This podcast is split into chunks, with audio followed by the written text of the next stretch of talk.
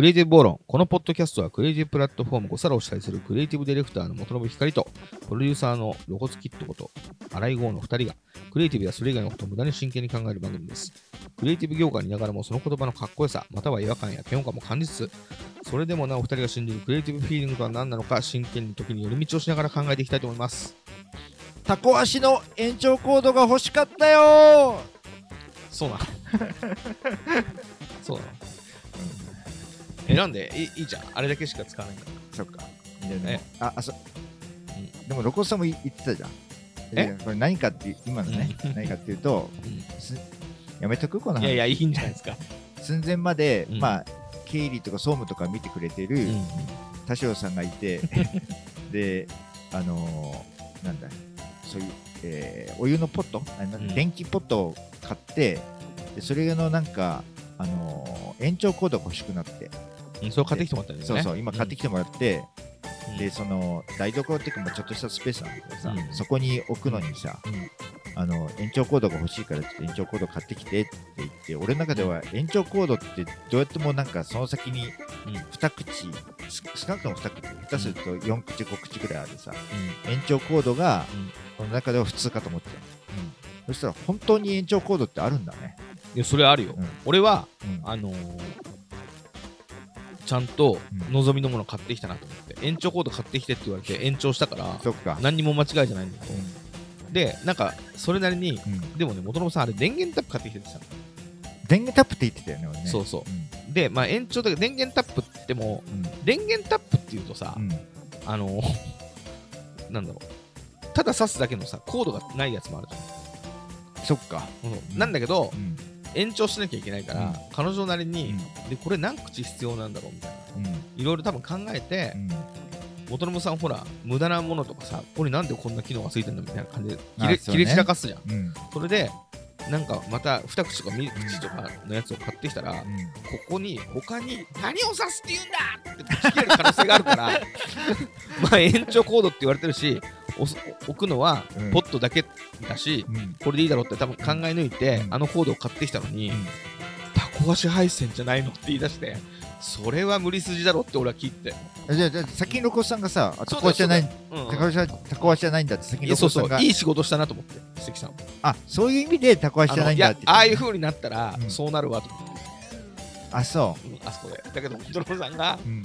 あの、タコ配車配線じゃないんだだから、うん。それは、うん。まあ、しょうがないんじゃないと思って。そっか。俺はちょっと悲しかった。なんで。であそこでさ、何、何他に、何、あそこで携帯の充電でもするの？あのー、今はまだ入れてないけど電子レンジとか置けたらいいなとかさ。ぐらいは思ってたけどああそこのところ置くそんなスペースない。あのー、置くんところのさうんうん。あ、電熱のあれを電、熱あれ使ったことないからさ、あそこ潰して？う、ん。なるほまあ、ぐらいは思ってたけど、そしたら100円ショップでさうん、今度あの、本当にあの、刺すだけの電源タップで、タコ足にできる。そういうのは気持ち悪いから。ほらほら、そういうこと言う人だから、そういう人だから、あの考え抜いて使うのは電気ポットだからなみたいなので、延長のコード買ってくるんだよ。うん。まあいよいよどうでもいい話。で、そんで自己紹介は？自己紹介？あ本当はさ違う話をしようと思っあ、てた違う話してるじゃん。本当はうん。あの頭のところで言おうと思ってたやつで改めて言い直していい？そっからじゃないとできないよね。わかった。最初言おうと思ってたですねはい。おかえりおかえりってうんわかる？わからないよ。わかんない？うん。あのさわかるっていうあの。違うおかえりじゃないごめんなさいいってらっしゃいどっちでもわかんない。うん何の話？あのさ、うん。あのお店とかでさ、うん。と神保町にいた頃はい。えー、なんか和食屋さんなんだけどさ、はいはいはい。まあ割烹なのかうんちょっとおばんざいっぽいかったのかちょっと覚えてないけど、そういうまあちょっと和食で美味しいものを食べさせてくれるお昼ご飯に行ってたんだけど、うん。うん。そこ美味しいからまあ美味しいしうん結構安いし、うん好きだったんだけどうん。どうしても気になってしょうがないのが、うん。あのお会計して出るときに、うんお店出るときに「行ってらっしゃい」って言われるのうん。嫌だったんだ。すごい嫌だなんかざわっとするの毎回うんだそうするとついつま合わせようと思うとうんえっと、お店に戻ってきた時にいつも、ただいまってこっちが言わなくちゃいけない感じがして、頭おかしいだろ。でも俺、ただいまって言いたくないし、と思うんって、うん。ただいまってもちろん言ったことないんだけどさ、うん。行ってらっしゃいって言われるのがさ、はあなんかざわっとするなそれはさ、じゃあ、あ、じゃあ、じゃあ、じゃあ、いいけど、ざわっとするのはいいけど、うん店側はさ、どういうつもりでそれ言ってるかっつったら、うん。まるで我が家のようなそうそう。定食屋ってことでしょ？そうそうそうそう。でっから、あの、ご飯食べて、うん。仕事行くときうに、ん。行ってらっしゃい、頑張ってねってので、うん。ちょっとあったかい心になってくれたらっていうことでしょ、うん。それぐらい受け入れれじゃん。全然あったかくならなくても、ざわっと、なんか、はあ。ざわざわざわってするからさ。それさ、でも生き続けた？たまに、うん。たまに行ってたぐらいかな。でもなんか、そういう和食屋さんとかで、うん。昔ながらうん。のそういうお店って、そういう文化があるらしいのね。あのお袋の店みたいなとこだと、言うとこあるよ、本当にうん行っ。てらっしゃいっていうのが割とね。あの、お母さんがね、うん行ってらっしゃいって言ってくれて、いいな、みたいな。俺の母ちゃんみたいな感じで、そうお店行くみたいな。うん。もっと言うと、メイド喫茶なんかは、行ったらお帰りなさいまでおじい様で、行ってらっしゃいあーそっかそっかそこがホームみたいな。やっとここに来れたってみんな思ってう、んそう。うんお帰りなさいませ、そご主人様。そこぐらいまで行くと、うんもうなんかいろんなせセリフがコスプレ化してるからさ。まあ受け入れられるかな。あもう日常の中に混ざり込んでくるの嫌なんだ。あそこまでコスプレの世界うんに飛び込んでるつもりもないからさ、で、何これ挨拶につながんの？自己紹介につながんのこ自己紹介、自己紹介待って。でま、れ。いや、このまま自己紹介がなんかあるんだったら聞くけど、ないんだったら、な、うん、あるの？であ、じゃあう、ん。えっと、えっと、保育園で、うん保育園でもいつも行ってらっしゃいって言われると、うんなんかざわっとするクリエイティブディレクターの元信光です。あーなるほどね。子供を送ってって、うんお仕事行ってらっしゃいってことで言ってくれてるんだから、そうそうそう。受け入れろや、そんぐらい。それ、それに対して、うん。ななんて答える？あ、俺？うん。俺は、うんあの、俺の、俺住んでるところがさ、久毛沼海岸って駅が最寄り駅だ、うん。その近くうに、ん。月決めの駐輪場があるの。うん。でも前は月決めしたけど、最近リモートも多いから、うん。契約解除して、うん。たまに止め行くのよ。うん。で、そうすると一時金で1回100円なんですよ。うん。そうするとさ、あのーそこにさ、なんだろうな、シルバー人材みたいなおじいちゃんがさ、うんそこ管理してんだけど、うん。おじいちゃんたちがさ、あの常に4人ぐらい。で、全メンバー15人ぐらいいるんじゃないかって,、うん。って感じのおじいちゃんたちがいるんだけど、あの、い行くとさ、おうおうおうおうっつって、うん。で、じゃあここに止めろみたいな感じで行って、うん行ってらっしゃいってうん。言ってくんだよ。うん。で、まあ、確かにそれはゾワッとした。でもね、うんでもね、うん。あのーまた戻るときあるじゃん。うん。お帰りって言ってくるの、おじいちゃんが。で、それの行ってらっしゃいとお帰りをうんずっとやるのよ、もう何年も。うん。そうすると、さすがに、もうちょっと家族みたいな感じはあって、うん。最初はゾワッとしたけど、うんもう俺はおじいちゃんとうん。家族みたいな気分になってるうん。露骨キットです。なるほど。うんの乗り越えたよ。ほ保育園でさ、うん。あの、行ってらっしゃいって言われたりする？送ってた時。ほうーん。あの、幼稚園バスだったから、あのあ、そっか。バスだったからバスのお迎えなんだ。うん。うんだからバスに乗せてう、ん。行ってらっしゃいみたいなことはあるけど、俺たちが行ってらっしゃいって言われることはなかったけど、もしでも言われてもう、ん。言われたらなんて答える？行ってきますかな？行ってきますか？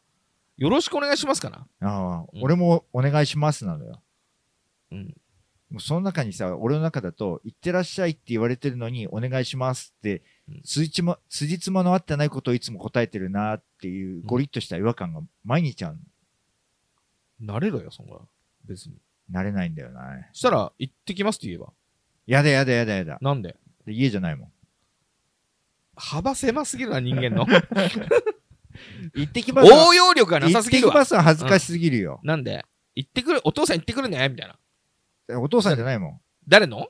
保育園の先生たちの。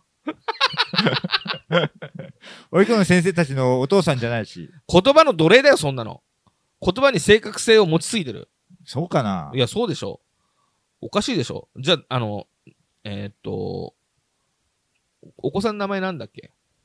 あんまりああんま言わないか。ううんん。まあ、例えば、高文くんだったとして、うん高文くんパパとか言われたりとかするあるじゃん。うん。その高文くんパパみたいに略して、うんあ、お高文くんのお父さんとか、うんその略してお父さんって呼ばれることあるじゃん。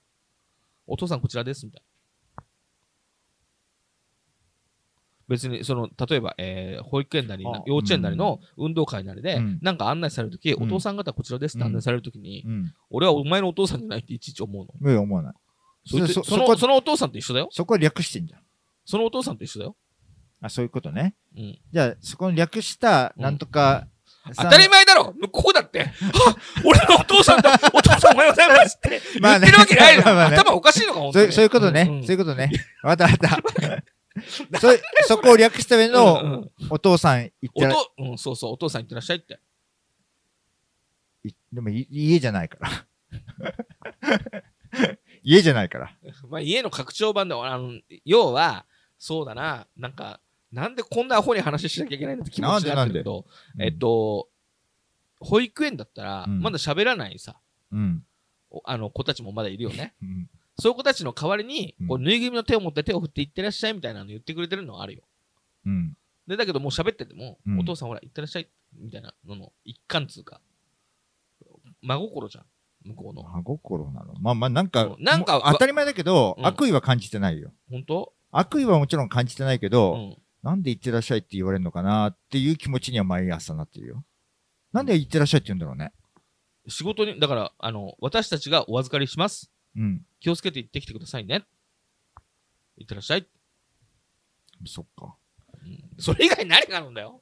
うんなんか、いや、なんか違和感を感じないな。あのなんか、あの、あれなの、毎朝毎朝、この人たちは間違ってるって思いながら。間違ってるっていうよりは、うん何なんだろう、この、なんか、うん。家じゃないのに行ってらっしゃいって言われる。照れてんでしょ？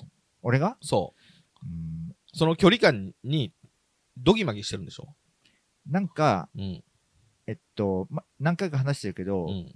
僕ん家はさ、あの、うん大家さんの敷地内にあるのよ。はいはいはで、朝会ったりすると、うん行ってらっしゃいって言われるのよ。それはね、だ全然なんかわかんない。それでもちょっと恥ずかしい気持ちあるけれど、い。うん。それはあれでしょ？わか、あの、慣れたんでしょ？最初は、なんかちょっと、どうだったかな。まあちょっとなる、うん、わかんないな。うんまあ、自分から行ってきますとも言えるし、へえ。同じ敷地内だからなのかな。うん。でも保育園は敷地も違うしさ、うん。あの、な、なんでい行ってらっしゃいなんだろうっていうのは、未だになんか腑には落ちてないよ。まあ、距離感が違うのかな。うん。あの、妻がさ、うん。あの、うちの周りって同じ月、月列か、同じ、あの、一個上とか同い年とか、うんそういうお子さんがいる家がさ、うん。何軒もあるのよ。うん。隣には一個下のお子さんがいたりとか、うん。お向かいには一個上の女の子がいる。で、うんハス向かいに、うん。やっぱ一個上のお子さんとか兄弟がいるお家の方がいて、うん。その人が、ちょうど妻が子供を、あの、小学校に行ってらっしゃいってやりに行くタイミングで、うん。自転車に乗って、うん。あのー駅の方に向かうのね。うん出勤するの。うん。その時会うと、うん行ってらっしゃいっていつも、その妻が、そのうんハス向かいの旦那さんに言うのよ。うん。それが、うん。え、そんな声のかけ方するんだって言って、うん。すごいなって思うね。なるほど。俺、あの、そのハス向かいの奥さんに、うん仕事行く時に行ってらっしゃいって言われたら、ちょっと、あ、はい、みたいな。行ってきますみたいな感じになるけど、でもね、あの、は向かいのね、奥さんには言われんの。向かいの奥さんに、うん。あのー出かける時にうん。会うと、うんあ、お仕事ですか、うん。行ってらっしゃいって言われて、うん。行ってきますって言うけど、うん。ハス向かいだと、もう違うんだ。あのね、あの、一軒遠いなと思って。い や実際心の抵抗があるんだよ。一緒よ、でもそれ。そうそう、だからそういうことでしょそういうことちょっと照れてるでしょ照それれ、てんのかな俺は照れてるよ。俺は照れてるよ。じゃあ、俺、あの、なんだろうな。えっと、俺は照れてるよ。いや、俺、向かいの人にうん。言われても、うん。まあ、行ってきますって言うし、うん斜斜め向かいとかでも、一応なんかそのエリアはホームかなという解釈だと、まあ、た多分そうなのよ。あの、俺はうん。行ってきますって言われたら、うん。あ、行ってらっしゃいって言われたら行ってきますって言えるけうど、ん、保育園はなんかホームじゃないんだよな、俺にとって。それは自、自転車に乗ってさ、5分ぐらい走ったところにあるしさ、うん。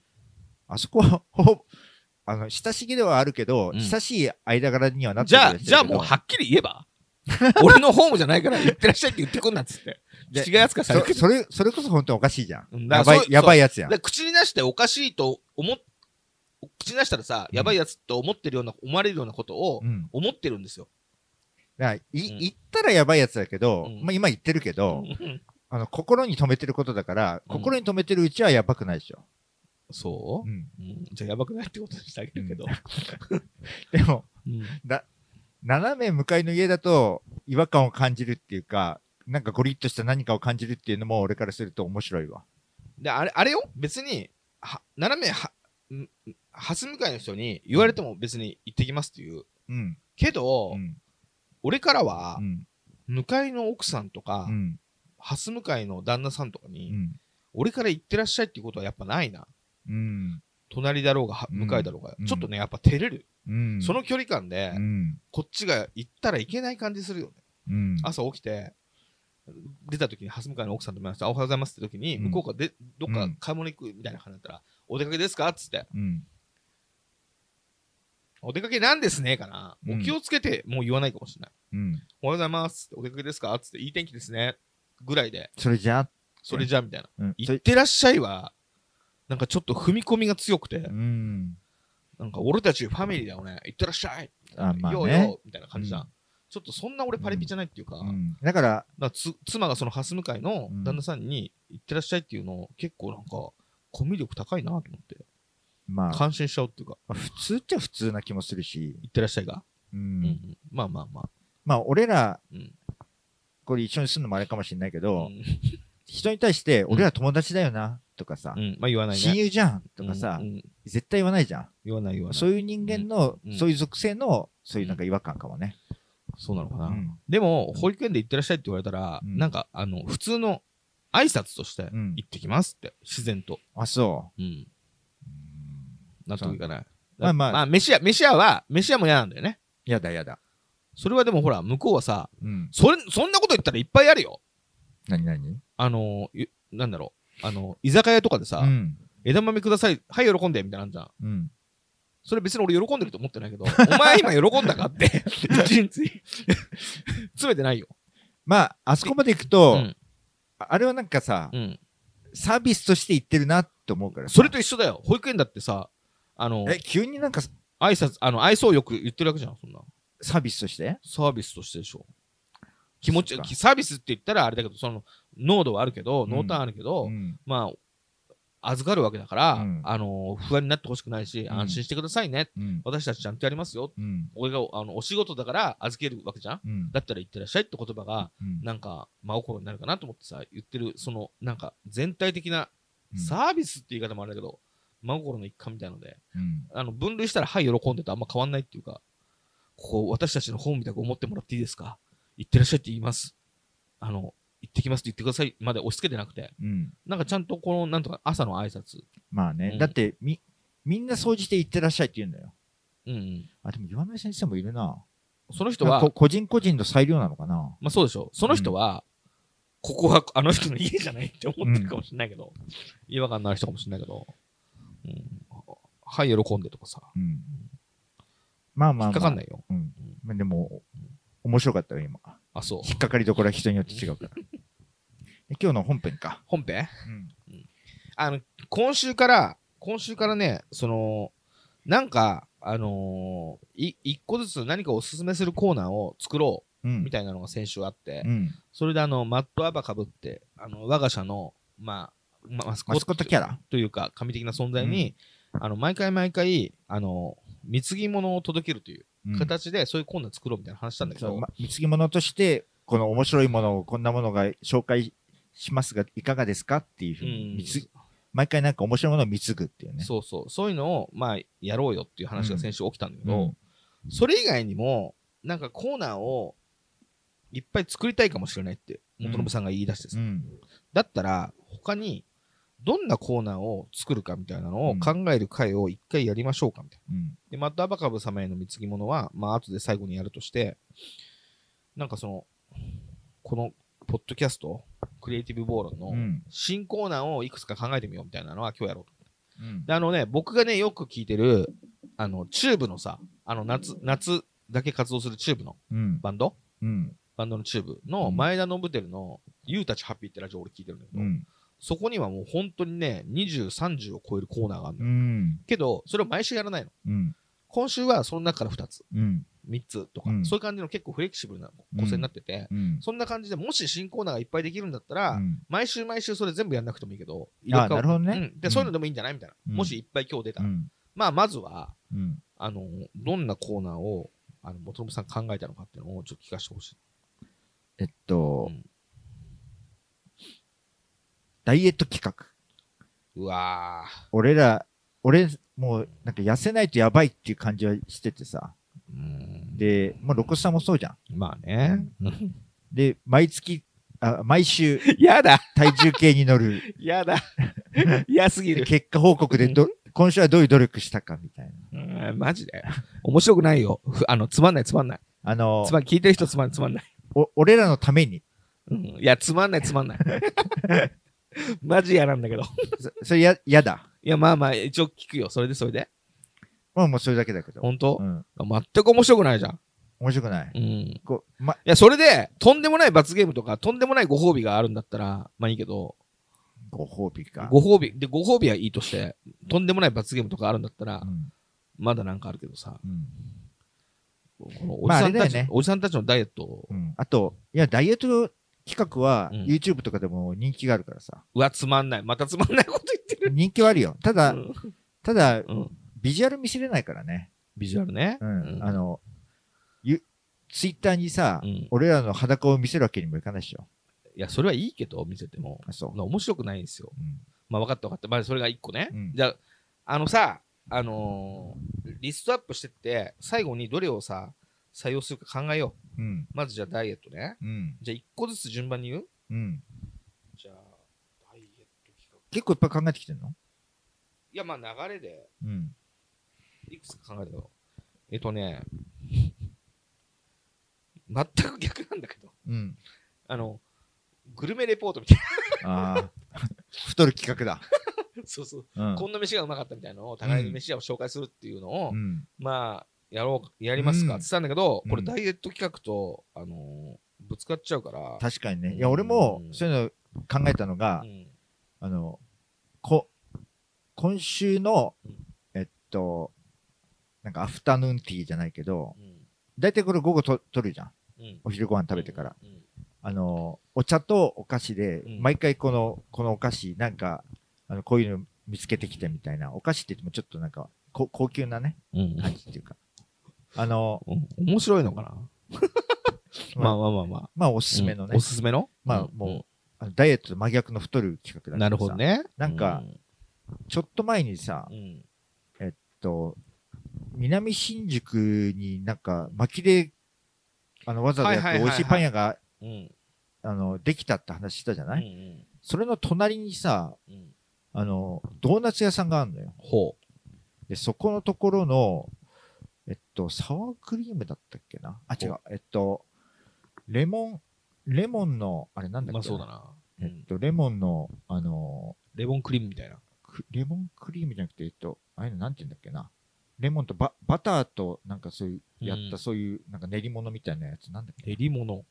あれ、なんて、なんて言うんだっけな。サワークリームみたいな？サワークリームとかですね。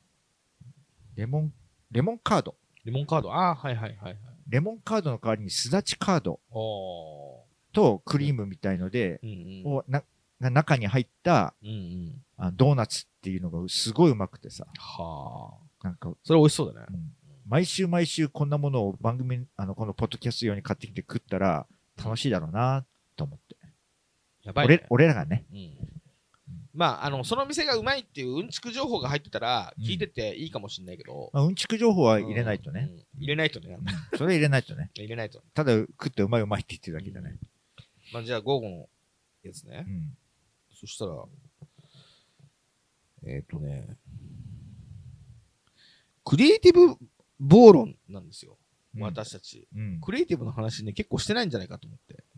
まあ、俺らが話せば何でもクリエイティブっていうね、うわっていうー。考えのもとに俺はやってるけど。えー、我々二人がクリエイティブやそれ以外のことを無駄に真剣に考える番組。うん。でそれ以外のことの話が 非常に多いんじゃないか。うん。でこの業界にいながらもその言葉のかっこよさ、または違和感や嫌悪感も感じつつ、うん。それでもなお二人が信じるクリエイティブフィーリングとは何なのかを真剣に、時に寄り道をしながらなんだけど、寄り道が多い気がして、うん。で、ここで、うん。ちょっとクリエイティブについてのう、ん。だからさ、まあこれも、あ一応、あの、面白くないから、それはなんないかもしれないけど、うん。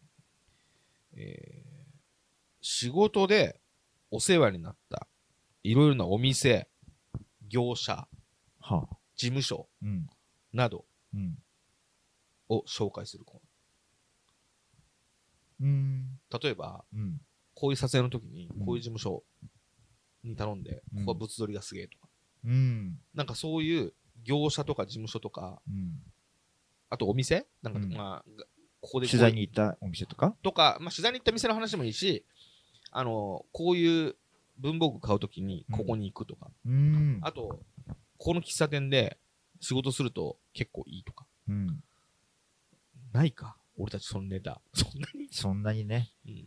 なんかこうやってネタ出していくとさ、うんあの、どんどんなんか情報番組化していくね、なんかね。そうなのよ。あの、お昼のああいう番組になってんだっけ、うんなんちゃんがやってる番組。そしたらね、あのーじゃあこういうのはどう？クリエイティブ川柳ほクリエイティブあるあるのう。うん。あの川柳を、まあ、自分たちも作るんだけど、うん。いろんな人にお願いして、あの、川野さんとかお願いして、あの、川柳作ってくれないですか？川名さんって、あの、デザイナーのね。そうそう、そういう募集してもなかなか来ないから う、ん。あの、いろんな知り合いのクリエイターに、うん。あの、川柳お願いできませんつっかね、つって。今、川名さんよく聞いてくれてるらしいからさ、うん今聞いてびっくりしてるわ。自分の名前が出てきたって言って。そういうクリエイティブ川柳の方なんで、うんクリエイティブのあるあるや、うん。もしくはなしなしでもいいよね。こんなことはないけど、自分的にここんな なしなし。なしなしでもいいよね。クリエイティブ川柳。うん。これだったら、いいんじゃない？そうね。クリエイティブ川柳。やばいね。クリエイティブ川柳やばいね。コーナー、だから、言ったさ、俺もネタ出ししてたらさう、ん。情報番組になっちゃうのよ。うん。で、情報をリサーチする時間も必要だけど、うん。そんなの本本筋じゃないじゃん。うん。これのためになんか忙しくするのもさう、ん。なんかって感じじゃん。うん。だから、それで考えたら、うん。クリエイティブ川柳かな、みたいな。うんあと、まあ、これはないけど、例えばネーミング千本ノックとか、うん。なんか、それ急にカロリー高いな。そうだよね。うん。で、俺はさ、ポンポンポンポン言う方じゃん。うん。だけど、元信さんってさ、ちょっと、あの、3日考えて、うん。もうものすごいいい1個2個が出るみたいなタイプだから、うん。企画にあんま向かないよな、みたいうな。ん。とかね。あの、うん。さっきの川柳の話に戻っていい？どうぞ。川柳ってさ、五七五なんだけど、なんか五は七五ですね。五七五か。だかうん記号入ってなくていいんですよ。うんらそういうようなことか、あ例えば赤入れはとかさ、うん、そうそ。なんかそうういうような、そうそうそう。あの、うん直したらまたうん赤入れ追加とか、やばいね、そんなような、そうそうそう。クリエイティブ川柳クリエイティブ川柳。あの、ただ自分たちだけで、い一回ぐらいは自分たちでも熟考して考えたら発表するけど、うんあの、それを結構いろんな人に、うんあの、テキストベースでツイッターとかでお願いして、うん申し訳ないんだけど、うんギャラも出ないじゃん。こここれぐらいのことにね、ギャラはちょっと出せないもんね。そう、それで、だけどさ、なんかちょっと自分の身を削るようなさ、うん川柳をお願いしてさ、で、あの、どういう仕事してる人か発表してもらって、その人の作ってくれたクリエイティブ川柳です。ポンみたいな。うんなんとかが、なんとかなんとかなんとかだ。パチパチパチパチ。パチパチ。効果音でしょ？パチパチパチ。いや、まあ、俺たちが手でやってもいいです。うん。みたいな。協力してくれる人がいるからね。まあ、あの、まあいい、まあいるか。あの、来たらやればいいじゃん。お願いしまくって。50人ぐらいのお願いしまくって来。たらやればいい？来たらってか、お俺らが発注するわけでしょ？そうだから、50人ぐらいうん。お願いして、うん。それで本当に川柳作ってきてくれたら、うん。投入すればいいじゃん。まあね。今週はあります、クリエイティブ川柳っつって。うん。確かにね。そしたらその人の紹介もしつつ、うん。そういう人はいるみたいうん。な。あの、いいやんとか。あの、ま、漫画ライターみたいな。うん。まあ、いろんなジャンルの人、カメラマンとか、うんいろんなジャンルの人たちにお願いして、うん。お願いしますっつって。これどうですか？結構いい、いいね。ね。うんじゃあ、そうなんだん？結構、そうなんだ。結構あり得る話いっぱい持ってきてんだね。え、何？何の話をしようとしてたの？逆に。なんか俺は、そんな、そんなのやるわけないでしょうっていうようなことを主に考えちゃってたな。え、じゃあそれどんなんだかちょっと教えてくださいよ。それ、うんえっとね。えーここは何やってるんですか？何？えっとね、うん。こ、ここの、うちの事務所があるさ、うん。えっと、えーニューステートメナうん。やばいこと言い出したぞ、こー、れ。ものすごいなんか、個数があるのよ。はあ、一フロアこれ100個、100個ぐらいあるかな？ないか？これ一部屋ずつ何やってるか聞くってこと？そう。隣から順危ない危ない。やべえやつ泊まれるよ。せ、優に1000個ぐらいあるでしょ、こうあるけどこさ、の管理会社からさ、ちょっとなんか、何してるんですかっつってさ、言われちゃうよ。あ、うんこれ1000回できるなと思って。あでせ1000回やってたら途中でさ、みんな引っ越したりするから、まだまだ続くぞ、みたいな。ピンポーンって隣から始まって。で、何やってるんですかって聞くの？そう。隣の人さ、おばさんがずっと喋ってるよね。そうそうそう。なんだろうね、あれね。おばさんがたまに声高になんか電話で話してあそう、たりさまあ、あの、別になんか気が狂って一人で喋ってるってことじゃなくて、うんちゃんとお仕事されてる声が聞こえてくるってそうねことだけど、。うんうんま、真正面はなんだっけ？知らないあの廊下の向かいは。いや興味、興味持ったことない、この近所に。看板は出てるよね。えっと、なんだっけな。はああの、税理士事務所か、なんかそうなんだよね。うんなんか、怖い怖い。何も書いてないとこもいっぱいあるじゃん。うん、全部一個一個、ここは何やって俺、むあの昔さ、アルバイトしてたさ、うん荷上げ屋のさ、うん事務所が税金対策でダミー会社もう一個作って、うん。そのダミー会社がこのビルにあることがこの間判明して、あここにあるんだみたいな。いつかそこにも行き着くよ。いや、行かない方がいいな。え、どうすんの？それやんの？本当に。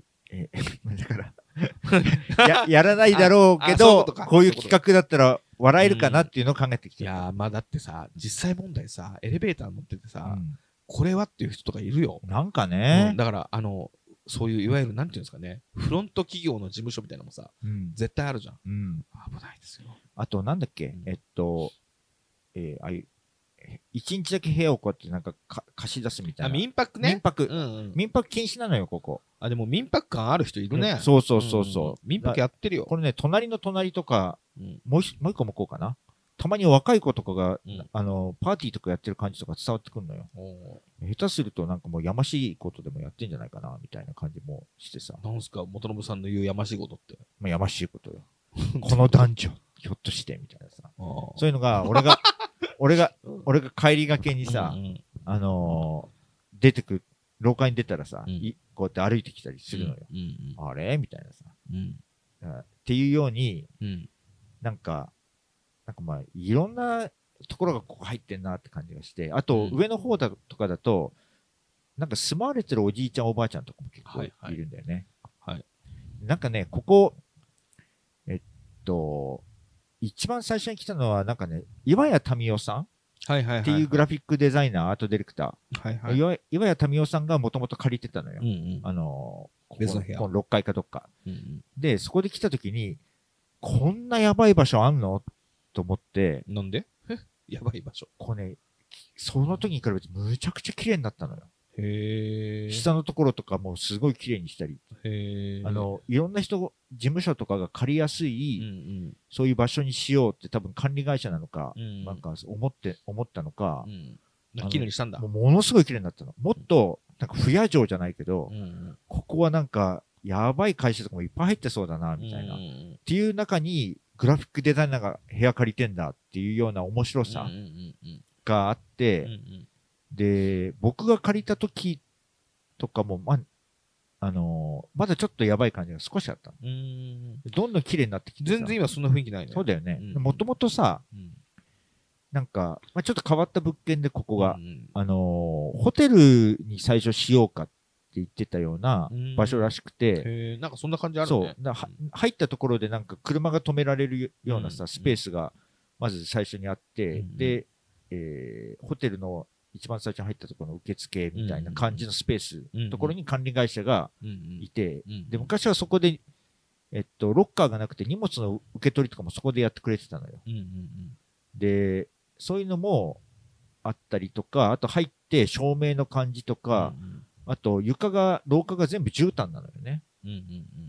とか、なんかそういうのも含めて、ホホテル感が半端ないのよね。まあ確かに、あのビジネスホテルの一室みたいなうん。のの連続ですよね、この間取りがね。で、なんか随分でかいビジネスホテルだなって感じはするけど、まあまあまあまあ。うんうんワンフロアに結構100個ぐらい入ってんじゃないかなみたいな。うんうんうんそれが十何階建てだからさ、うんまあ結構巨大な、100は大げさ。100はないか 100は大げさ。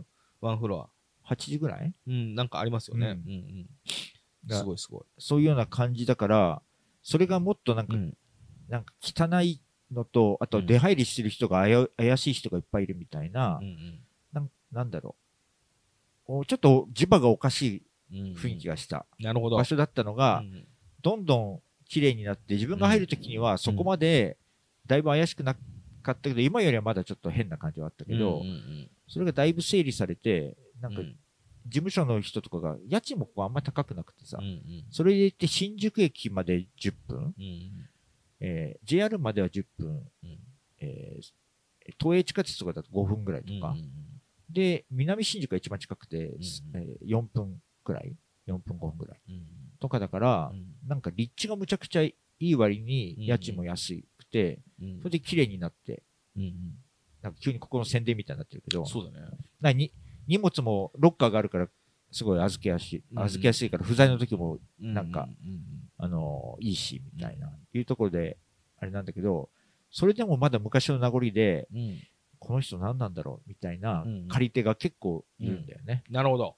だから、一個一個こうやって、しらみつぶしに、こいこ何やってるんで怖い怖い怖い怖い。もっとさ、店みたいなところで、何の店だか分かんないなとか、何の工場だか分かんないなってところに、うんこれ何やってんですかって気に入って、うんそれを明らかにする取材を、うんお互いに月に1個ぐらいは発表しようか。あの、毎月1個ぐらいお互い順番に発表しようかとかだったらいいけど、うんここはちょっとリスクあるよね。なるほど。っていうよううなんうん。企画。なるほど。俺は、んここ、ここ何？なんてタイトルだん？なん一個一個調べる？ここ何やってるんですか？ここ何やってるんですか？ここ何？何何？ここ何ね？ここ何やってるんですか？他は？他？うんうん。俺、俺が言う？あ、いいよ。でも俺あ、じゃあ、元信さん。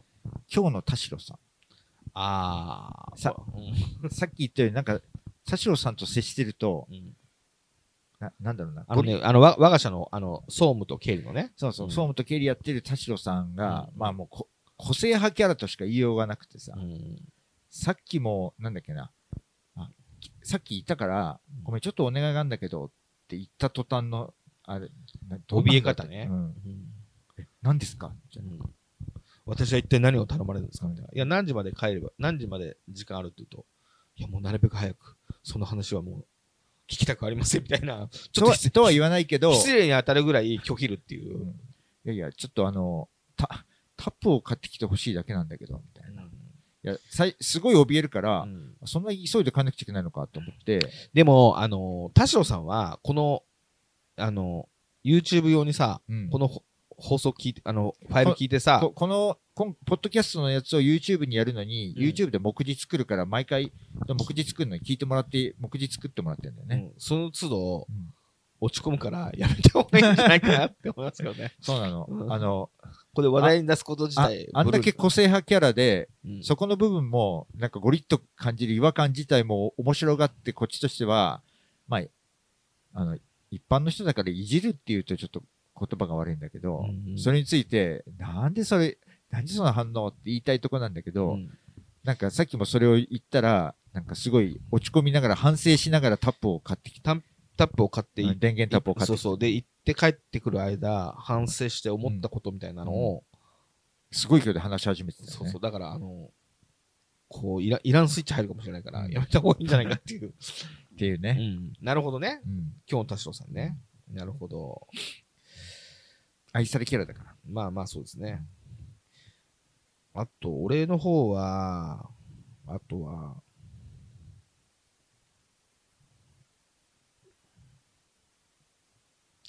クリエイティブ業界人たるもの。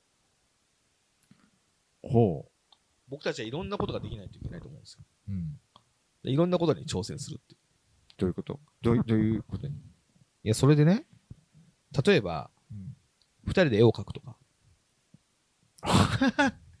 うーん、そうね。うん、クリエイティブ業界人たるものをうんそれぐらい描けなきゃいけない。うん。アフリカの草原にいる像を描いてくださいって書くとか、うん。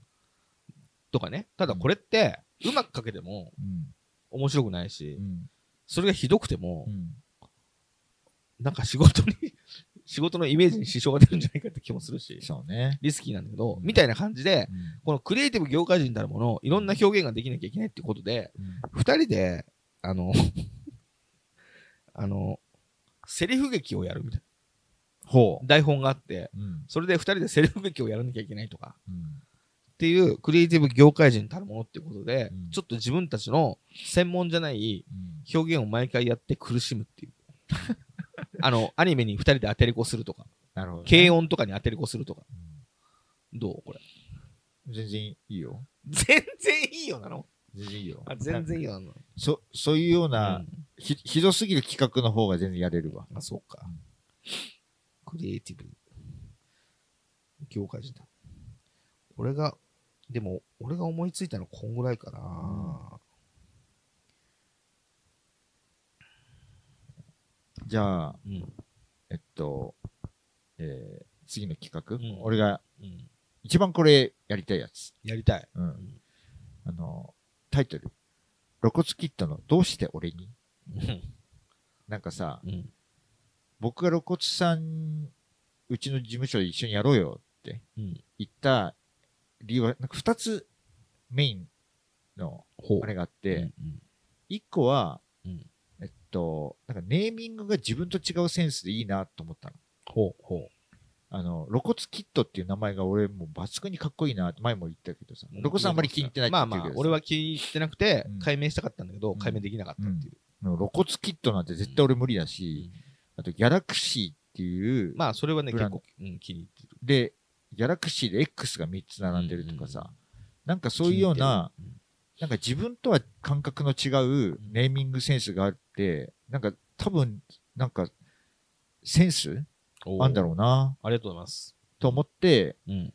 あの、自分と違うチャンネルがいある方がいいじゃない？まあ、そうですね。うん保管し合えるから。うん。っていうのと、うん。あと、なんか、全然一緒に仕事やるとかいうような前から、うんよくね、なんか相談してたのよ。うそうだね。ん。なんかね、あの、相談をしたら、なんか、あ、そういうふうにすればいいかと思えるような答えをもらえる相手って感じがしたの。その相談の内容とか覚えてます？相談の内容。でもね、仕事のことは聞いたことないな。覚えてますよ、俺。何？あの、引っ越しをするかどうか、あの、床にあー。絨毯を張るかどうか。で、何かっていうと、なんかあの、お子さんができてう、ん。子供がとかとバタバタしてるから、下の階にどんどん音がよ響く。、横。横か、うん。横か、どんどん音がすると。で、ドーンってやられると。で、か、壁ドンをされるのよ。うん。子供が2歳ぐらいになって走り回るようになってきたら、うん横から走走ったりすると、ドーンドンドンうん来て、うん。まあ、怖いと。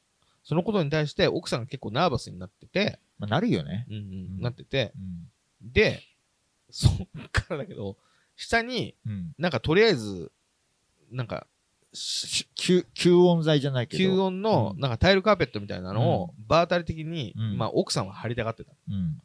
だけどその元信さんはデザイン的なこだわりでバータリ的にうん。そういうの貼るのが嫌すぎてうん。どうしようっていう。なので、それは俺はうん。あの根本的な解決にならないかもしれないけど、うん今奥さんがやりたいことを、うん。とりあえず優先してやればいいんじゃないか。うん。で、なおかつ、それで、あの、それとは別に根本的な、うん。あの、問題の解決として、うん。引っ越しを検討したらどう？みたいうな。ん。それ両方やればみたいな。こと言ったらなるほどみたいな感じで、実際はただ引っ越ししただけだったのか、なんか貼ったのかちょっと知らないけど、引っ越した。引っ越したよね。うん。まあ、俺的には、うん。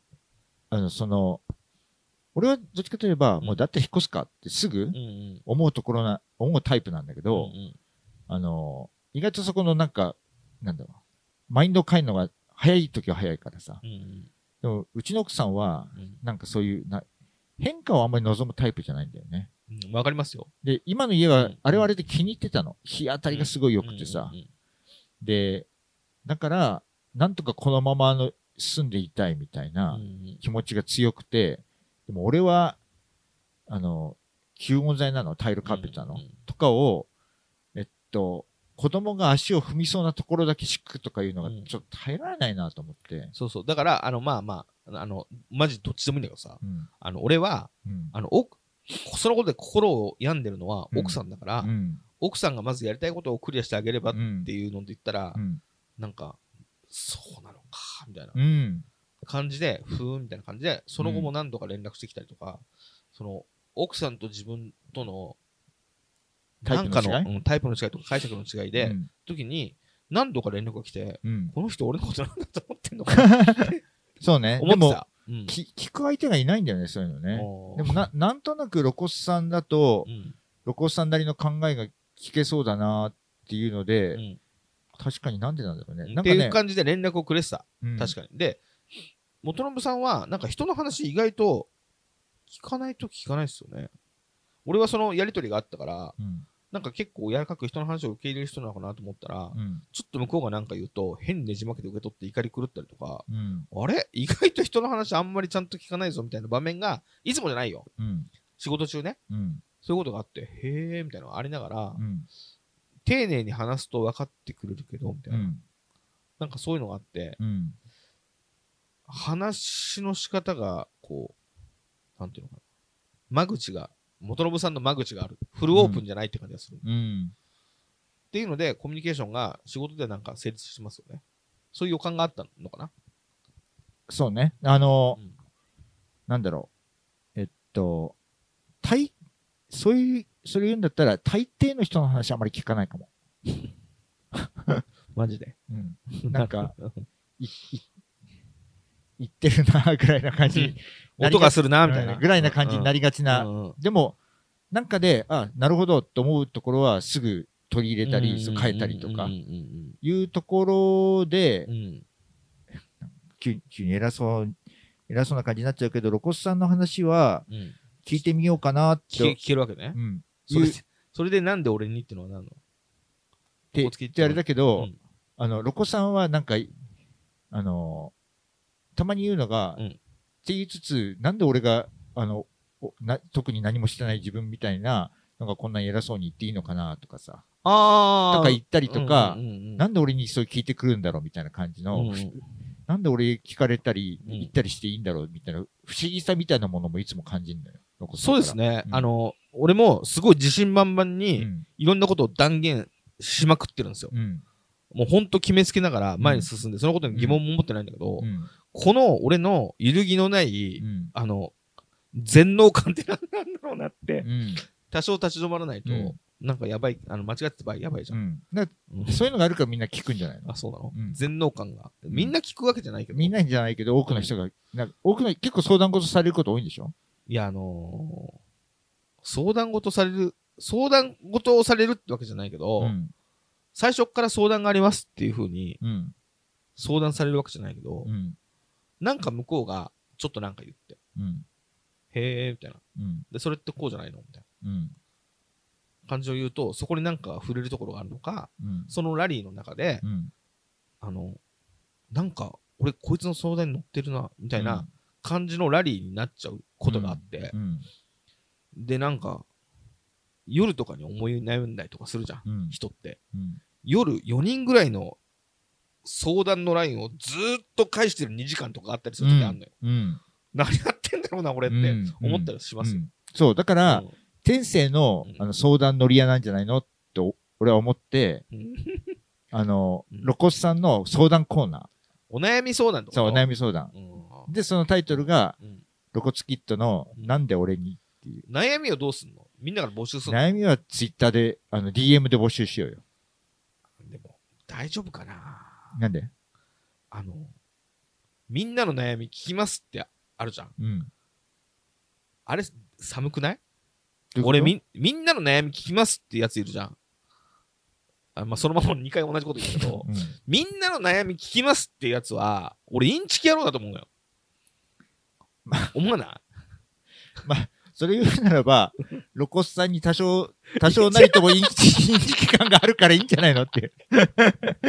いや、妻には、あなたは仕事なくなったら、最後は新興宗教とかの幹部とかで食っていけるかもよって言われてるけど、うん。でも、今はさ、うん。会話の中でうん自然とうん。相談っぽくなったことをに答えて、うん。みんなが何かあった時に聞くみたいな信頼関係ができて、聞いてくることがある時に、まあ、その時俺が思ったことを返そうみたいな。うん。そういうのあるよ。わかった。だだったら、だけど手挙げてさ、うん。みんなの悩み、俺が聞くぞねみたいな、うんちょ。ちょっとさ、さすがにさ、えぐくない？俺ちょっと恥ずかしいんだけど。だからうん、だったらうん、俺がうん露骨さんに悩み聞こうぜみんなっていうことにして、僕に送ってもらう。そう。で、僕に DM で送ってもらって、うんないよ、みんなその悩み。露骨さんに聞くからって言って、なかったらまあそその回は、その週はなくてもいいんだけどさ。ああ、そう？んでうん、あの、来て、ま、来てますよ、露骨さんって言って、いや、辛いね。その演出もね。そっか。で、なんで俺に、俺がそれ聞かれなくちゃいけないのっていうところで、露骨キットのなんでお、なんでだ俺だからさ、それもさ、分かった？それも変なんだよ。なんで？なんであ俺にって言いながら、うんお前が募集したんだろうかみたいな。お前らが募集したんだろうかじゃあ。お前らじゃないよえ？俺が募集してんの。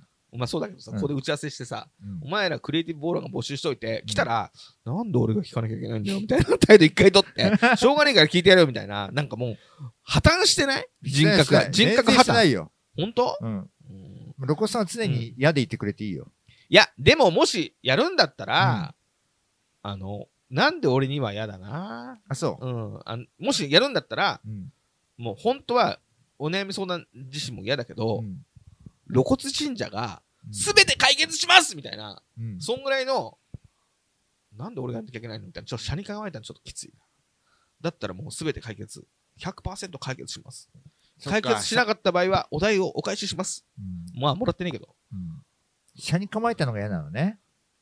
だって募集してんだよ。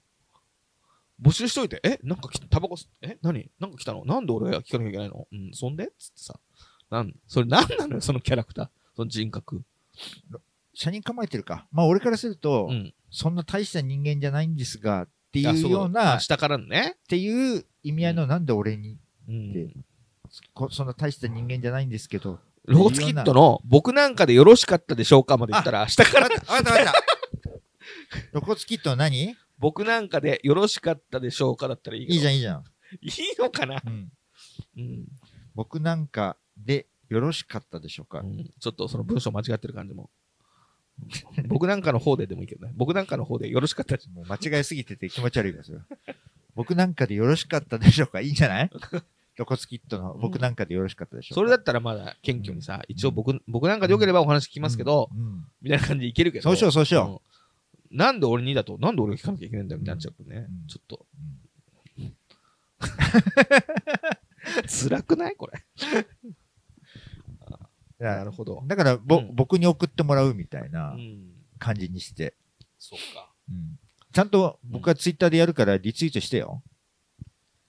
リツイート、リツイートしてるじゃんってことになるからね。まあでも、あの、あなんで俺にがないからいいわ、うんリツイートできるわ、うんなんで俺にが入ってたらリツイートできないよ。あそっか。うんわかったわかった。うんお前がリツイートしてるだろうかって、うん どっちでもいいんだけどさ。えーじゃあ何？おなお悩み相談ね。うん悩み相談。これはいいよ。これはいい、うんそうかな、うんわかった。家家で考えついた時に、うんあの妻に言ったら、うんそれはいいって言ってたの。本当私が、その、奥さん、じゃあもうしばらく奥さんの悩みをずっと聞くよ。嫌だよ。なんで、奥さんの波は俺の、俺のことだもん、絶対。うん、そうだよね。うんだから俺、奥さん、奥さんにインタビューするわ。うん なんか、でも、妻は、うんそ、そ、それに関して言えば、うん。あの、露骨さんがうん。僕に対して、ほもう疲れすぎたら、うんあの一緒にご飯を食べに行って、あの、どれだけこの元の光っていう人間がめんどくさいのかは共有できると思うって言ってた。ああ、なるほどね。うん奥さんがね。うんああ、そういうことか。うん申し訳ないな。申し訳ないね。妻も露骨さんに申し訳ないって言ってるよ。あ、本当に。そういう人なんですね、元信さんはね。申し訳、人申し訳ないと思わせるね。みんな僕をお押し付け合って。いや、押し付けてはいないけど、うん。あのー俺が疑問に思うのは、俺が疑問に思うのはですよ。うん。あのー元信さんがふてくされちゃうのよ。うん。なんか、あのそれって、なんだろうな、ふてくされ、あの、お怒るときあるんだけど、まあたまにでしょ？まあたまにって言っとこうかな。うん。うん。それが、これって、あの、分解していくと、うん。ふてくされてるってことですよねっていうような怒りの発生の仕方してるように思うのよ。僕が？そうそうそう。うん。それを、まあ、構造上ね、うん。いっぱいその元信さんの不満を聞いて、うん。うそれを分かるって言いながら、うん。でもっつって、なだめるっていう作業があるんだけど、うん。これあの、付き合ってる女の子になったらいくらでもするけど、俺元信さんと付き合ってないんだよな、みたいな。うん。なんか、女の子の機嫌取ってるみたいなうん。作業が、うわーっと続くときあって、最近ないじゃん、そんな。まあないよ。うんあまあまあまああ、最近ね。ないない。そう、その時に、あの、ちょっと、いや、俺付き合ってないんだよなって思う、うん思うかなってね。そう、そういう感じは妻はないかもね。いや、だからほら、逆に。いや、あるでしょ。だって二人はさ、あの、付き合ってるし、夫婦だったりとかするから、うんそういう時での、なんかパートナーとしての、うわーっていう。結局、なんだろうな、えー、付き合ってはないけど、仕事上のパートナーじゃん。うん。だから、まあ、めんどくさかったら、まあ、うんほっとけばいいんだけど、この先も一緒になんかしなきゃいけないからう、ん。あのーなんかお互いに話さなきゃいけなくてっていう、あのー話し合いがあるんだけど、うん奥さんは多分生活の中でパートナーだから、うんそういうめんどくさい付き合わなきゃいけない瞬間があるんじゃないの、まあ、あるかもねう。ん、だそういうところでの共感がおそらくできるっていうふうに言ってるんじゃない？ただ、異性だと受け入れやすいことも同性だとちょっと苦しみがある時あるな、みたいな。でも、女の子とかだったら、でも可愛いからいいかって乗り越えられるところがっうんていうね。まあかわ可愛げはないからね、俺にはね。まあまあまあ、まあ可愛げがあるよ。可愛げはあるけど、あの、性的な目で見てないし。そりゃそうだんそりゃそそりゃそうだ。そりゃそうだよ。っていうね。うん俺性的な目で見てないんだよな。そういう悩みがあるよ。奥奥さんにそれ相談しようかな。俺、元信さんを性的な目で見てないんですよって。何の何の相談だよ。まあまあ分かった。じゃあ、今出たう案。ん。今出た案。まあ、いくつか回してってもいいかもね。うんえーダイエット企画。グルメリポ。うん午後のティータイム。うん。クリエイティブ川柳。ここ何やってるんですかクリエイティブ業界人たるもの。お悩み相談。うんどうだこれ。お悩み相談とクリエイティブ川柳ぐらいできるかもね。ダイエットをやってもいいけど、どうする？面白くないような気もする。まあ、やめよやめる？う。言っただけ。言ったっけ？あ、そっか。じ自分に負荷をかけたくて。うん、なるほどね。うんオッケー、わかった。なんかね、自分に負荷をかけたいことを、うん。クリエイティブ暴論で現実現実になんか入れ込んでってるところがあってさ。なるほどう。んうん。この、なんか、えっと、マットアバカブ、なんだっけ？マットアバカブ。様への貢み貢ぎ物も、うんうん。自分がなんか作品をうん。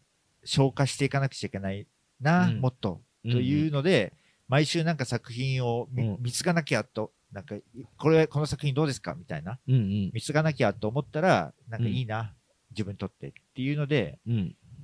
同じように痩せたいなっていうだけだから。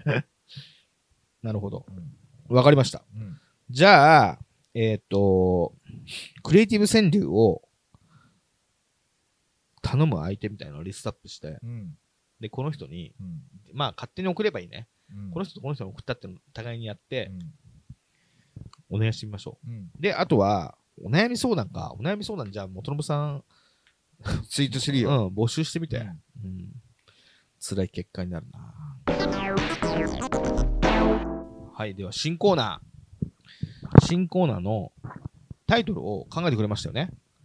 かロコさんが出したんじゃなかったっあ、そうだっけ、けうん。マットアバカブへの？マットアバカブ様への貢ぎ物。マットアバカブ様への貢ぎ物。で、えーこのコーナーは、我が社のマスコットキャラ、マットアバカブうんに対して、えーこれを貢ぎたいっていう、おすすめのものをお互い一個ずつ紹介しようっていうコーナーね。うんえー、なんだこれ？めちゃくちゃ書いてあるな。このコーナーは、そんな長く書いてんの？いや、なんか、なんかすげえ、これあれだね。音声入力で、なんか変な文章書いちゃったんだ。このコーナーは今週、マダバカ様へ貢ぎたい本や映画やツールやグルメ情報などを紹介し、貢ぐコーナーです。うん。もうちょっと考えようか。うんみたいな。え今回、えー、どうしよう？どっちからやる？うんじゃあ、俺からはいやろっか。はい。うんと、うんえー年始ぐらいに読んだ本お、本。で、うんえっと、オードリーの若林さんが書いた、うん。うんうん。えー表参道のセレブ犬とカバーニャ要塞の野良犬っていう本ほなんだけど、う。エッセイ寄稿文うんうん。かな旅行のうんうん旅行文。うんうんえっと、なんか、えーあちこちオードリー、はい。あああトーク番組、あちこちオードリーでいいんだっけ？はいはいはい。えっと、トーク番組のさ、あちこちオードリーが好きで、うん。それ毎週まあ見てんのよ。はいはい。それで、なんか特に面白かったのがさ、はい。えっと、えーあの、中田、中田敦彦、うんうんとあっちゃんね。あっちゃん。うんうん。あなんてグループだっけ？えっと、武勇伝、武勇うん伝。まあ、あの中田さうんんうんがゲストで一人だけで出てる回、うん見たような気がする。うん、で、うんうんあのオリエンタルラジオだ。オリエンタルラジオ。で、まあ、オリエンタルラジオの中田さんはなんか話を聞くのがあまり得意じゃないんだって。へえ、うん。だからまあまあまあ、そうかね。だから自分が M- MC 的な役割が来ないのはそういうことなんだろうって言ってて、うんうんうんどうしても自分が話したいっていう気持ちが、強くてうんうんで、人の話聞いててもうんう、ん。なんか、あの自分の考えてることみたいなものとか、話したい欲みたいなものを、うんなんかぐっと抑え込みながら、なんとか人の話は聞いてるんだって。ほうほう常に、それでもわっと入りたいって話したいみたいなどっかあるらしいんだけど、見た見た。なんかうん病気っぽいなと思ってう。んすごいパッションで、こう、ね自分の話したそうみたいなね。うんうんっていう中で、うんなんでそんなに話聞くのが上手なんですかって、うんあの、若林さんに聞いてたのよ。うんうんでそういう中で、えーっと、自分はやっぱり、なんか、いできないことがいっぱいあると、若林さんは。ほ不器用うで、うんうんなんか、あの、学校とかにも時間通りに行けなくて、なんかもう3時ぐらいからやっと顔を出せるような、うんうん。なんかそういう人間で、で周りの人間がなんでそういうのをちゃんとできるのかうん。っていうのが、もう、不思議でしょうがなかった。しょうがなかったと。うん。でも自分はもう、どうやら欠陥だらけなんだなっていうのはなんか気づいたらしくて、ほなんで自分はできないんだろうって、えーなんか自分が乗り物で例えるんだったら、ううん。どういう部分が足りてないんだろうとか、欠陥なんだろうって、ボンネットを開いて、自分の車うん。の中をずーっと眺め続けてるような、うん。なんか人生だったって言ってほうてさ。ほう。ほで、えーやっとそういうのが分かってきたと。あ、こうん。こが足りなくてこれができないんだなって。ううんういう。ん。でここが、あの、そもそも、うん。あの、こういうような癖があったりするから、自分はこうなってしまうんだな、みたいなのが、うん。分かってきた途端うに、ん。決着がついたんだと、自分に関して言えば。は決着がついてきたら、今度は、他の人のボンネットの中身が気になってしょうがなくなったと。うんうんうん。だから、えっと、あの、この、こういう番組とかでも、もう他の人のボンネットの中身が気になってしょうがないから、それを開けまくってるような感覚って言ってて、はいはいだから人の話をこうすごい聞きたいっていう、うんうっんていうのを聞いて、うん。まず素直にいいなと思ったの。うん。俺もどっちかといえば、自分の中のボンネットをずっと見てるようなタイプだからさ、もうなん ななんか欠陥だらけだなっていうので、で、こういう欠陥があるなっていうのをまた人に伝えたいみたいなさ、そうだね。なうん。なんか、人解決せずにそう人に伝えそうそう。てくるよね。そうそうそう。だから、なんかそれが嫌なのよ。うん。まあ、うんそれまではさ、ずっとそこに関してもあんまり疑問に思ってなかったのね。うんうん。あのーこ特になんか、この人、なんか独立で会社を作るまで、はあんまりそういうこと考えずに、とにかくうん。面白い本作って売れればなんか勝ちだろうみたいな、うんうん。なんかそこの価値観しかなくてさ、うんうん。で、自分が欠けてるところもそういうものをやってれば、うん。なんか社会的に認められて、あんまり自分のなんか欠けてる部分とかを、うん欠けてるってあんまり思っ思いたくもなかったんだけど、うんうん。欠けてる部分を見つめなくてもうん。済むんじゃないかって思ってたんだけど、はなんかどうやらそういうことでもないらしいぞっていうのに、うん。やっとなんか最近。うん最近思って、なるほど。うん。うん。で、若林さんがのその話、うん。やっぱり気になって、どういう決着のつけ方だったり、うんどういうようなマインドでやってんのかなっていうのがすごい気になって、うん。でそういうのを伺い知れるかなと思って、うん。まずこの本読んでみたはいはいは感じ。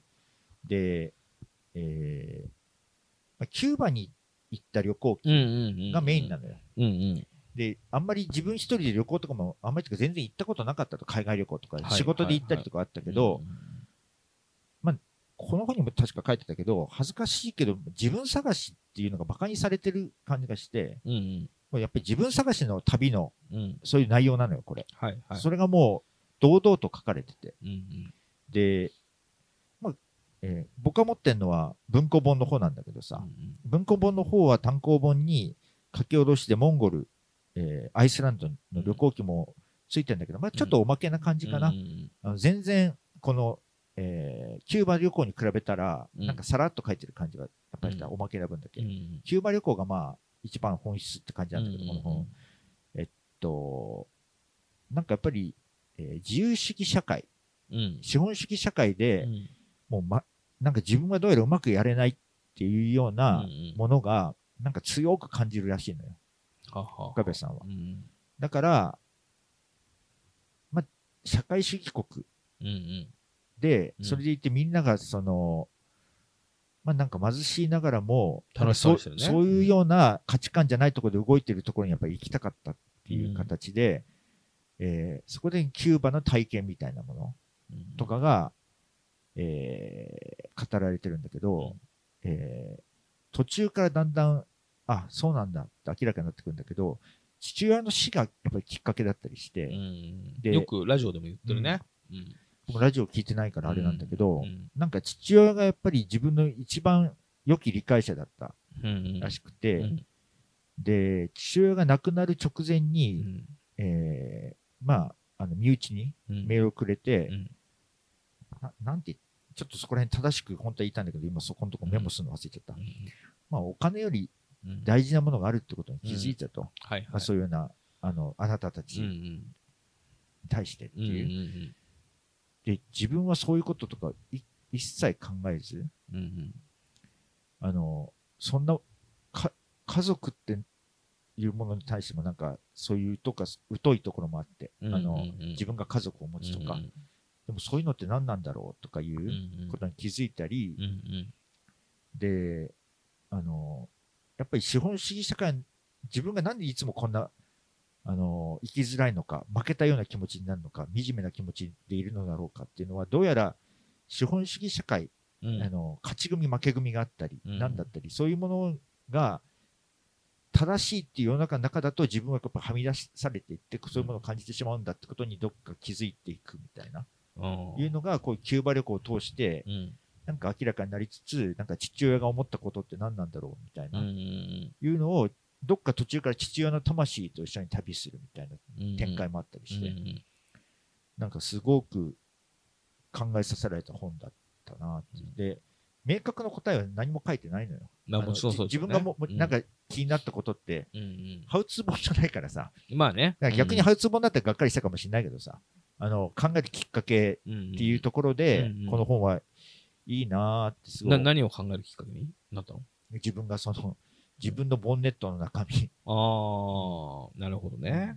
そっか。じゃあ、自分もやっぱりどっか、あの、本を売ったらいろんなものが不問にされるだろうってどっか、うんうん、あの、思って編集長とかやってさ。めちゃくちゃ売れたら不問にされるけどね。そうね。そうそうそうそう。だけどめちゃくちゃ売れてない時にどうするってことよね。そうそう。だうん、自分とかがまあ、むちゃくちゃ売った時もあるんだけど、まあ、うん、まぐれあたりのように、めちゃくちゃ、だから、うん、ただ、うん、雑誌なんてむちゃくちゃ売れたってっていう世界でもあるから、雑誌の編集長である以上、そんなのが不問にされるほどの存在には絶対ならないし、って、っていうところで、なんか、あの、なんか、もうちょっと考えてみようっていう感じなのと、あとあ、この本読み始めて、あ、自分は読書すごいサボってたなっていうのにすごい気づいて、あの、うん、えー、本はまあ買ったりはしてるんだけど、うん、なんか美術書とかさ、はいはい、あと、まあ、たまにビジネス書もなんか読んでみようかなと思って買ったりはしてるんだけど、なんかこれ読んで、うん、なんか電車の中とかで、うん、えー、キューバのなんか街並みの話とかさ、うんうん、そういうのを読みながら、自分が今生活してて電車に乗って家に帰るっていう、その、その時間のスケールって言ったらいいのかな、うんうん、っていうものと違うものが自分の中に流れるような体験って、う。ん、なんか全然してなかったなっていう、そういう読書の仕方してなかったなと思って、うんうん、なんか電車に乗りながら別の時間が自分の中に動いていくみたいな感じがあまりに豊かでびっくりしちゃって、はい、こういうような本の読み方してなかったんだな、俺なんか。トロムさんしかもあの、フィクション読まないもんね。そうね。フィクションも読まない。うんうん、あの、フィクションは結構さ、現実と違う時間の流れ方がするから、だから気候文ってのは良かったのかもね。うん、エッセイとかでもなく、気候だからちょっとあの、ちょっと旅行に行って帰ってくるまでの大きな時間が本の中にあるから、フィクションは、そういうなんかストーリーの時間が流れるからさ、もうもう本当に、もう本当にフィクション読まないでしょ。本当に読まない。ね。うん、ね。まあ、だから、なんか、なるほどって感じだ。そういうのも読んでもいいのかもな面白いよ。と思ったし、あの、うん例えばさ、まあ、フィクションっていうことで言えば、電車の中で映画見たりさ、あの、ネットフリックスんを、例えば電車の中で見たり、うん。っていうのはあるんだけど、やっうん。ぱりなんか、向こうの作ったタイムラインのものを、をえー電車の中で見てるのか、うん。なんか自分の中に違う時間が流れてるって感じはちょっとしないんだよね。へえ、そうなんか生活の中で、なんか、その生活の中のフレームの中で、それをただ見てるって感じがどっかあるんだけど、なるほど。なんか、ぶ文字を追って、なんか自分の中で咀嚼しながら、うんちょっと戻ったり、うん。なんだったりっていうのは、まあ、すごく当たり前のことだけど、全然違うものとしてなんか豊かだなって改めて感じちゃったかな。なるほどなん。かちょっと本読もうかなって気持ちになった。なるほど。こうこういう本を。そういう方ねうん。気候文みたいなもの。非公文なのか、まあ、小説でもいいし、うんうんうん。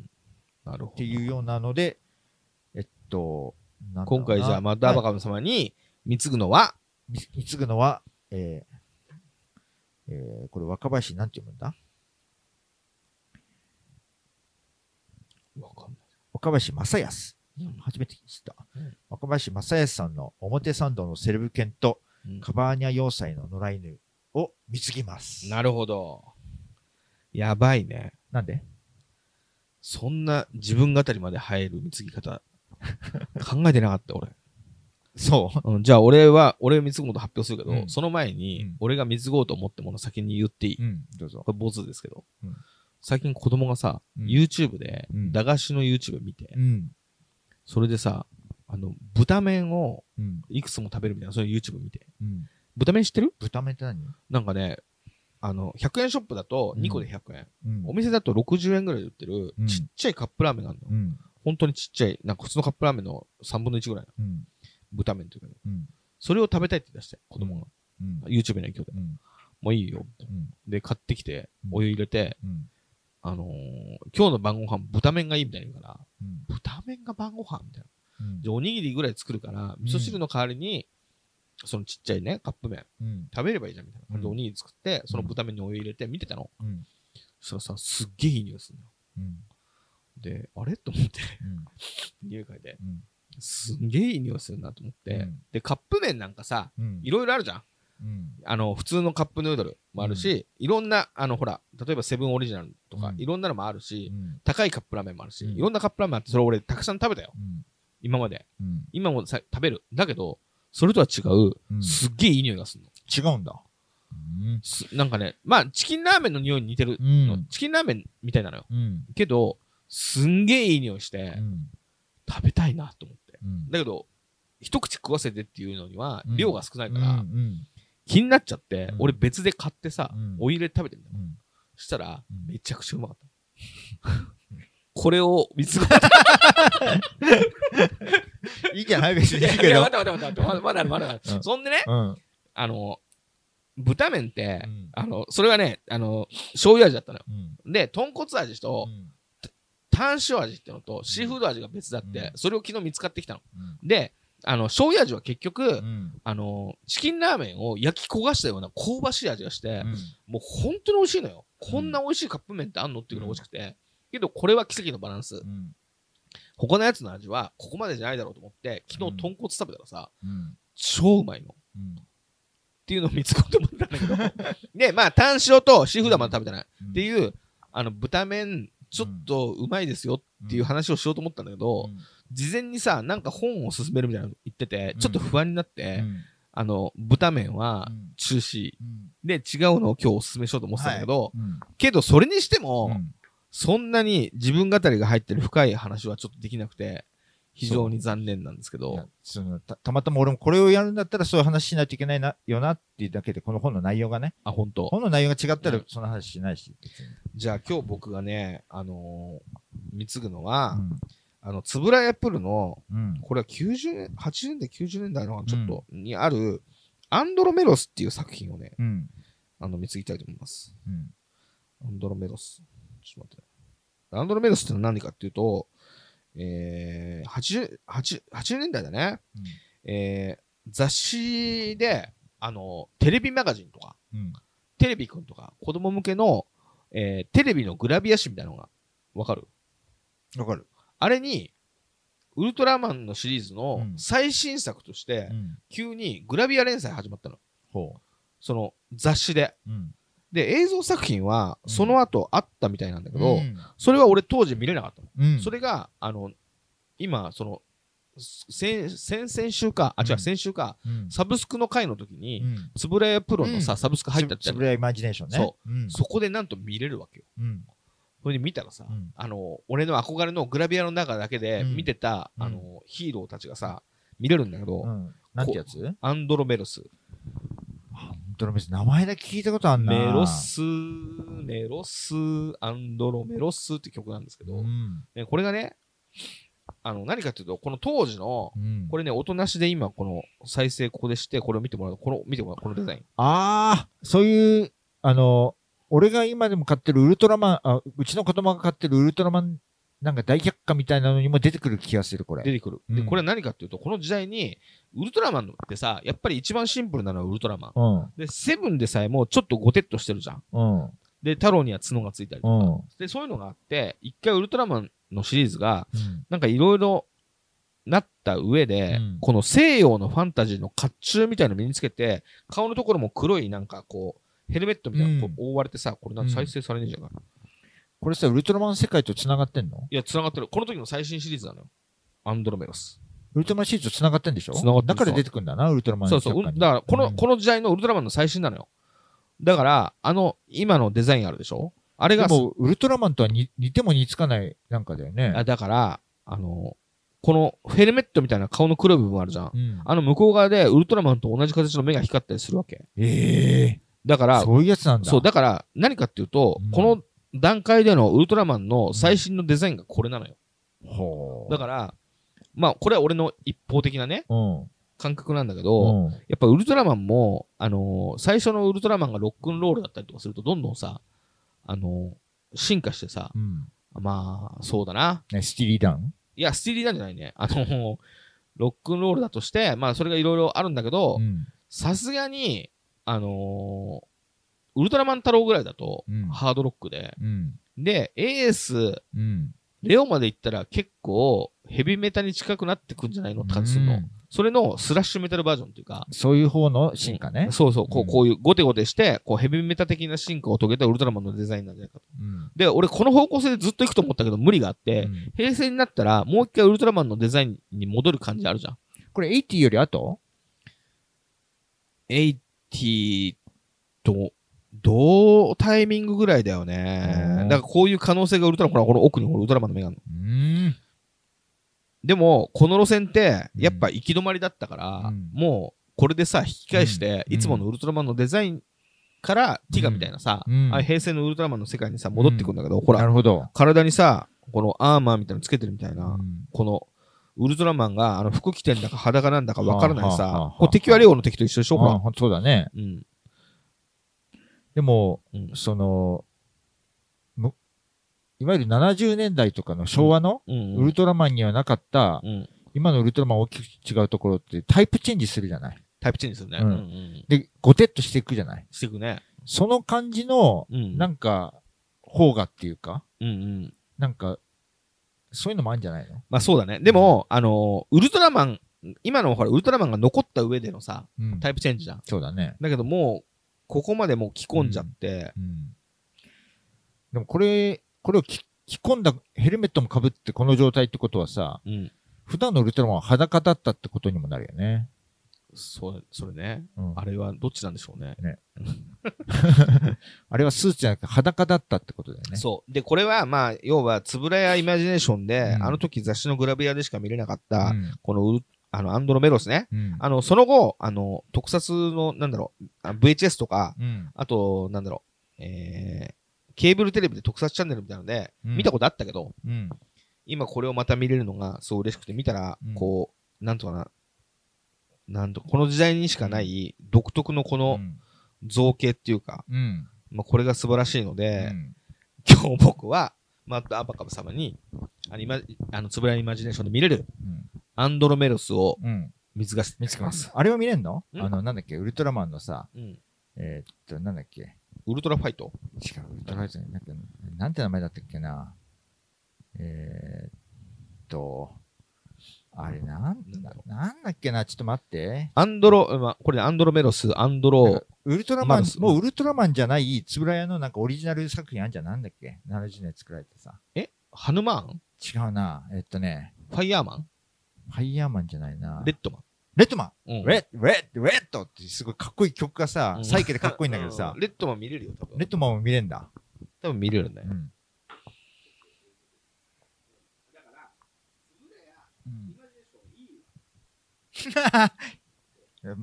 全然今、マイクせずに話してるけどね。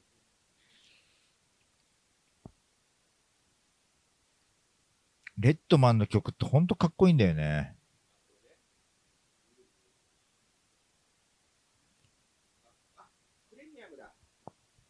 ああ、そうなんだ。レッドマン、ああ、そうね。レッドマンは追加追加だ。ああ、そうそう。あなんかね、ウルトラマン、俺も調べたの。ン、うんうんあ、の、つ、つぶらいイマジネーションってどういう風になってるのかなと思ったら、うんウルトラマンのシリーズがもう全シリーズ見れうるんタイプと、うんえっと、さらにお金を追加して、うんそれ以外の特撮作品もね。とあつぶらや作品の特撮もの全部見れるっていう、うん2ラインナップあるのね、プレミアムのそうね。そうそウルトラマンだけ見れるのだと月450円とかそうそうそう。意外と安いんだう。そうと思って。そうそうそう。ん。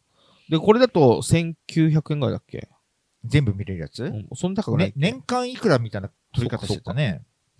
でもこうなってくるとちょっと見たいよな。うんまあまあ、でもとりあえずね。今の段階で見れるのを見て、その後な。それで十分だよ、もう。すごい作品数あるもんね。うん、。そうね、うん。うん。ウルトラマン見てう、ん。うん。まあ、つぶらイマジネーションを見継いでもいいかも。でも俺、アンドロ、今日はね、アンドロメロスを見継がせていただきます。そっか、わかった。いかがでしたでしょうか？マットアバカブ様。待って待って待って待って待って。こんなことすんの？何々急に、打ち合わせもなしに、急にそんなことすんの？うんいかがでしたでしょうか？マッドアバカブ様。うん、で？露骨。豚まんは、豚、な豚麺はない。豚麺はないぞ。いや、よくわかんないんだから。豚麺美味しいから。ちょっと感想を今聞いてみたから。感想聞いてみた。んでも豚麺美味しいので、ぜひ騙されたと思って、うん豚麺食べてみてください。うん。豚麺めちゃくちゃ、あの、びっくりすると思うびっくりすると思うんで、食べてみてください。わかった、食べるぞ。ちょっと、いいんじゃない？